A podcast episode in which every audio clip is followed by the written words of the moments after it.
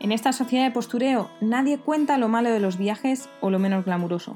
Hola, soy Marta Negro, creadora de truequeandtravel.com. Me encuentro dando la vuelta al mundo haciendo trueque y estoy aquí para contarte los pequeños detalles de mi aventura o esas anécdotas que animan una cena. Así que si quieres saber la cruda realidad de los viajes y viajar conmigo en esta vuelta al mundo, ajustate los auriculares, que nos vamos. Chavalica, bueno, lo primero, eh, esta es la segunda vez que grabo el podcast porque no logro encontrar una calle por la que no pase una sola moto, así que perdonadme si escucháis un poquito más de ruido de fondo, pero vais a ser unos privilegiados, pensarlo así, de escuchar el entorno que me rodea ahora mismo en Tailandia. También quiero disculparme porque ayer no envié podcast, fui consciente de ello, pero simplemente estuve respondiendo emails y no aprendí absolutamente nada nuevo y no quería cargaros con un audio que no dijese nada, pero hoy sí que he aprendido cosas. He decidido ir a un museo, por una parte porque me lo habían recomendado y otra porque estoy todavía adaptándome a, estar sin, sin yema y, y necesito estar haciendo un poquito de cosas hasta que vuelva otra vez a esa mentalidad de estar viajando sola. Bueno, el caso que Eli, que tiene un blog de viajes, se llama Vida de Viajera, me recomendó este museo porque es su favorito en Bangkok y me encanta que la gente me haga recomendaciones de sus lugares favoritos de las ciudades, así que si tenéis algún lugar favorito aquí en Bangkok o en cualquiera de las ciudades que vaya a visitar en el futuro, estaré encantadísima de, recibir esas recomendaciones y posiblemente de, de hacerlas. Bueno, pues después de desayunar por la calle he tenido un fail también de de desayuno he pedido en un puesto callejero una, como un, un bollito que estaba hervido, que era tipo chino, y lo he pedido relleno de judía y cuando me lo he comido por el camino tenía carne, así que ha sido un poco fail. Pero bueno, después de eso he llegado al Museo de Siam y este museo eh, cuesta 100 bahts normalmente, pero a mí me ha costado 50 por tener mi super carné de estudiante de, amigos de la Universidad de Salamanca, el cual cualquiera puede obtener, aunque no seas estudiante, y parece un carnet de estudiante totalmente normal, pero bueno, ya os contaré así eso algún día un poquito más profundo.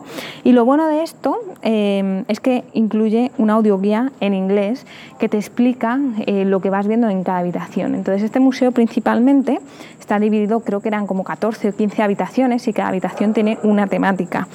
Desde temas de ropa, religión, cultura, comida, todo, todo de la cultura tailandesa y de lo que ellos denominan qué se considera tailandés, ¿no? Os voy a contar qué es lo que más me ha sorprendido y lo que he aprendido. Lo primero de todo, para poneros un poco en contexto, esto no lo he aprendido justo en el museo, pero sí que luego me he puesto a leer un poquito más, es que hasta 1939 Tailandia no se llamaba Tailandia, sino que era el reino de Siam. Por eso se llama el museo el Museo de Siam. A partir de ese año eh, se pasó a llamar Pratet Thai.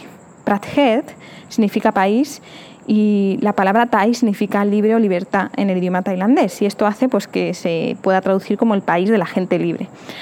Al traducirse eh, esto, eh, en inglés se llamó Pratet Thai, pasó a ser Thailand y de ahí pues Tailandia en español. Esto la verdad que yo no veo mucho de Pratet Thai, de repente Thailand. Me recuerda mucho a la...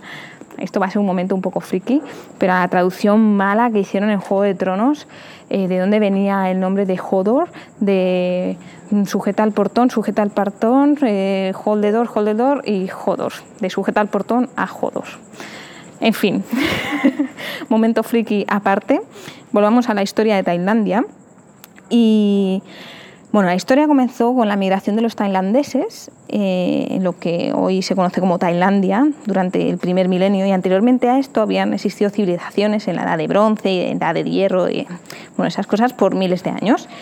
Los tailandeses eh, establecieron, tenían sus propios reinos, hay, hay bastantes, pero el más duradero fue Ayutthaya, que duró como 400 años. Y lo curioso de esto es que el rey de ese reino murió de hambre cuando los birmanos atacaron y asediaron eh, la ciudad. ¿no? Estos reinos siempre estaban constantemente amenazados por Birmania, Vietnam y, bueno, como tenían también las potencias coloniales europeas amenazando en Tailandia. Pero al final eh, eh, Tailandia fue el único, el único estado del sudeste de Asia que escapó de ser colonizado, la verdad. todo ahí hay que decirlo. Bueno, tienen, como sabéis, una monarquía, tenía una monarquía absoluta eh, creo que la siguen teniendo porque siguen teniendo rey, pero ya no sé qué, qué papel, eso no me he enterado mucho. Pero eh, una de las salas eran con elementos de la realeza, ¿no? Y tenían ahí un trono con un montón de, joyas y demás. Pero otra de las, de las, em, de las salas que también me ha gustado mucho son las ceremonias dentro del budismo. Y había varias formas que te explicaban de cómo ellos intentan, como, como si fuese nuestro tarot, por así decirlo, de que la gente pues, quiere preguntar eh, qué le puede pasar en el futuro y demás. Y había una de ellas que eran con dos piezas de madera. Eran como dos rectángulos y la parte de arriba era ovalada. Entonces te ponías de rodillas, te lo explicaban todo, procedimiento paso a paso y luego tú lo podías hacer. Y el, sistema consistía en ponerse de rodillas, decías tu nombre mentalmente, tu fecha de nacimiento, de dónde venías y entre las dos manos juntas tenías esas piezas de madera. Y en el momento que hacías una pregunta sobre el futuro que querías averiguar, lanzabas las, piezas de madera al, suelo y según si, si, caían las dos para arriba, una para arriba, una para abajo, pues significaba sí, no o quizás o algo así. A mí me ha salido por suerte que sí, así que estoy contenta. Otra de las cosas para predecir lo que te podía pasar o demás, esto ya lo conocía y ya lo había visto antes en algún documental, es un cilindro que tiene dentro muchos palos de madera y cada palo de madera tiene un, número. Entonces lo empiezas a agitar y el número, el palito de madera con el número que cae, pues tienes que leer como pues una, eh, no sé cómo se llamará, pero muchas veces están como en banderitas o en, o en trozos de madera y te dicen pues lo que, lo que predice ¿no? en el futuro.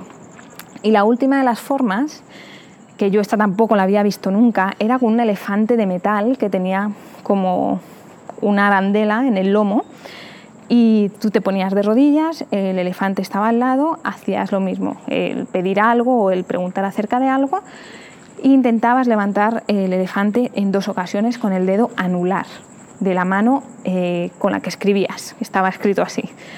Y, si podías levantarlo las dos veces significaba eh, que sí, o no, si podías levantarlo, si las dos opciones, ¿cómo era? Si las dos, los dos intentos que hacías ocurría lo mismo, que o bien lo podías levantar o bien no lo podías levantar, es que eso que habías pedido se iba a cumplir. Y me ha pasado también, así que también estoy muy contenta. Bueno, otra de las cosas que había también por allí en esa misma sala eran ejemplos de rocas, por ejemplo, que daban suerte o, elementos que la gente tenía y asimilaba pues, a fertilidad. Y la cosa que más me ha sorprendido es que había un pin de Doraemon del gato cósmico y creo que te daba reconocimiento social si lo llevabas, ¿no? te daba como que ibas a ser más popular. Y después de eso había también otra zona que simulaba las clases de, las aulas en Tailandia. Entonces comenzaba como una progresión de, cómo habían evolucionado y en un principio los asientos de, las clases eran sin respaldo para mantener a los estudiantes rectos pues como señal de respeto. ¿no? Y ahora que hablamos de respeto, os voy a contar la parte que más me ha gustado, que es las tradiciones, las fiestas, el tema cultural y es la sala que, que, más me ha gustado, aunque visualmente era, era de las peores. Estaba llena de cajas y las cajas tenían tres colores diferentes y dentro incluso había juegos para poder eh, pues, interiorizar un poquito más esas tradiciones. ¿no? Sé que me lo hubiese pasado mucho mejor si hubiese ido con alguien porque había incluso eh, disfraces con los que te podías hacer eh, pues, fotos, había juegos de cartas y todo relacionados con las tradiciones que tenían. ¿no? Una de ellas era, esto yo he aprendido por primera vez esta palabra, se dice why, W-A-I, es eh, para ello lo que significaba es el gesto de poner las dos palmas de las manos juntas como Buda, ¿no? porque de hecho se adoptó del budismo, y es una forma de mostrar respeto a personas e incluso a objetos de una manera no religiosa. Y hay tres formas diferentes de mostrar respeto. Dependiendo de la altura de las manos, se trata de un nivel de respeto u, otro. ¿no? Entonces, cuando los dos dedos índices, una vez que las dos manos están juntas, están tocando la nariz, es un símbolo de respeto hacia una persona mayor o bien a una persona del mismo nivel. En cambio, si cuando las dos manos están juntas, los dedos corazón tocan la frente o llegan a la frente, eso es una señal de respeto también a una persona mayor. Y por último, cuando los dedos están a la altura de la frente, eso ya está ligado a ceremonias religiosas. Otra cosa también muy curiosa es que una persona mayor nunca va a hacer este gesto del guay a una persona más joven, a no ser que la persona joven lo haga primero y lo devuelva. Si no, nunca lo va a hacer. Y esto se produce así, esto está siempre todo en señal de respeto a los mayores porque aquí tienen una cultura muy arraigada en cuanto al respeto a, las personas mayores, consideran que tienen mucho conocimiento y creo que es algo que anteriormente pasaba en, España, pero se ha ido perdiendo. ¿no? Bueno, después de eso eh, había otra, otra sala que era de cocina. Uy, eso que ha sonado es un gato estornudando. Pues había una, una sala todo explicando los, los platos típicos y los platos eran interactivos, o sea, estaban vacíos, era un plato blanco, pero por detrás tenía un código QRS, que son esos típicos códigos que tú haces una foto con el móvil y te llevan a una página web. Pues bien, estos platos los ponías encima de una mesa muy grande en la que se estaban proyectando diferentes cosas. Y entonces cuando se leía ese código QRS, aparecía una proyección y una animación y te explicaba cómo era el plato, eh, con los ingredientes que tenía y cosas curiosidades. ¿no? La verdad que estaba muy interesante. Estaba en tailandés y otros platos en, inglés para que hubiese para, para todo el mundo. ¿no? Y por último, ¿qué más? Otro de los lugares de las salas eran cosas que existían en Tailandia y en ningún lugar más. El problema de eso es que ya me he dado cuenta de la globalización es tan grande que lamentablemente solo he encontrado uno de los objetos que no, no, hubiese visto antes o que no se pueden encontrar en ningún otro lado que no sea aquí. Porque de entre todos esos objetos había, por ejemplo, el bálsamo de tigre, eh, chalecos de taxistas eh, que van en moto, que eso, bueno, en, en, Europa no hay muchos taxistas en moto, pero en otras ciudades de Asia sí, y creo que también tienen esa identificación incluso como unas bolsas que son solo bolsas para vasos, eh, que cuando pides un café de estos tipos de smoothie, pues te ponen la bolsa y son como unas orejas y vas pues cargando eh, la bebida en lugar de una bolsa normal que se iría hacia los lados. ¿no? Y la única cosa que es la primera vez que yo lo he visto aquí es como un tubo que lleva la mujer que, te cobra el ticket en, los autobuses y el tubo se abre por la mitad y dentro tiene toda la clasificación de las monedas y de los tickets. Eso es lo único que yo no había visto en ningún, en ningún otro país. ¿Y qué más? Por último, eh, antes la bandera de Tailandia era solo roja y blanca y ese color azul que existe ahora eh, representa el rey. En 1917 se cambió y esto si no fuese porque está escrito en, un museo, yo no me lo creería, pero se cambió por la sugerencia de un extranjero que envió una carta a un periódico tailandés diciendo que la bandera no era lo suficientemente buena para el país y que tenían que poner el color azul que representaba al rey y al final al rey le gustó y lo cambiaron. Pero si no fuese porque estuviese en el museo, yo no me lo hubiese creído que por un extranjero cambian la bandera de un país, pero parece ser que sí. En fin, el museo me ha gustado, la verdad es bastante interactivo, había muchas cosas para tocar, para abrir, para cerrar y, creo que está interesante, se está fresquito, luego me he sentado un rato allí a, tomar un café y a leer un rato un libro y he estado haciendo tiempo hasta que ha llegado mi hora de, la reunión que tenía este, con este hombre de esta agencia de viajes que organizan los viajes al sur de Tailandia. Bueno, también los hacen al norte, pero yo voy a ir al sur. Eh, que será al final de mes cuando haga este, este trueque con ellos. ¿no? Y me ha estado bueno, contando, haciendo un briefing y contando cada día lo que vamos a hacer, que la verdad han sido dos horas y media y que yo entiendo que él quiera que yo esté entrada de todo, pero me sentía un poco como en el colegio o en el instituto cuando te ponían una presentación de PowerPoint y simplemente te leían lo que está en el PowerPoint, que leérmelo pues también me lo puedo leer yo y de hecho ya lo había hecho y no tenía ninguna pregunta porque está todo explicado. Pero bueno, que tampoco que tenga muchas cosas que hacer, así que no ha estado mal. Después de eso, eh, confieso que me he ido a comer una hamburguesa del McDonald's porque estaba que me moría de hambre porque no había comido, pero creo que va a ser, recordármelo por favor, si alguna vez más quiero comer una hamburguesa, que va a ser la última vez porque ha sido terminar de comerla y me ha empezado un dolor de estómago que ya se me ha pasado un poco mientras estoy caminando, pero creo que va a ser la, la última vez. Y nada, por el momento, eh, a pesar de que la adaptación de, bueno, de que no esté Yemita por aquí, pues no es fácil. Eh, estoy contenta porque en estos días voy a estar conociendo, eh, bueno, conociendo y, y, estando con gente y, amigos y demás. De hecho, mañana, por ejemplo, voy a conocer una chica a desvirtualizarla, que hemos estado hablando mucho por, por Instagram, porque bueno, eh, tenemos así la misma forma también de viajar y nos seguimos los viajes y mañana aterriza en, en Bangkok, así que quedaremos a tomar un café y voy a estar aquí también eh, durante la celebración del Año Nuevo Chino y no voy a estar sola, voy a estar con Eva y con Carlos.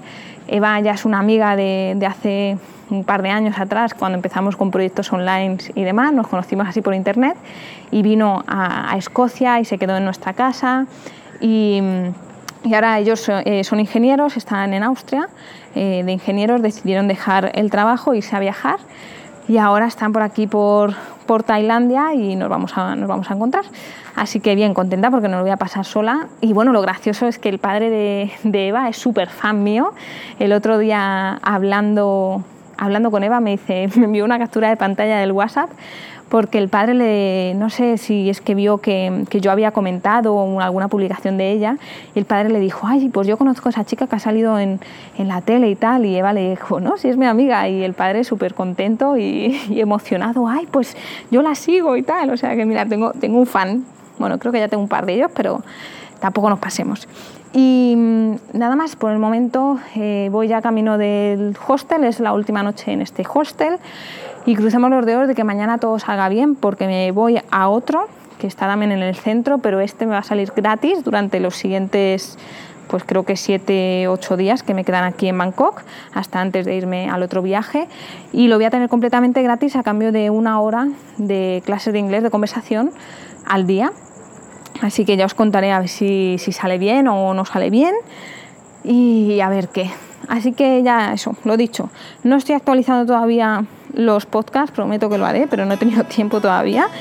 Pero cuando empiece a hacerlo, www.trocantravel.com barra podcast y mañana os cuento un poquito más. Un abrazo, chao, chao.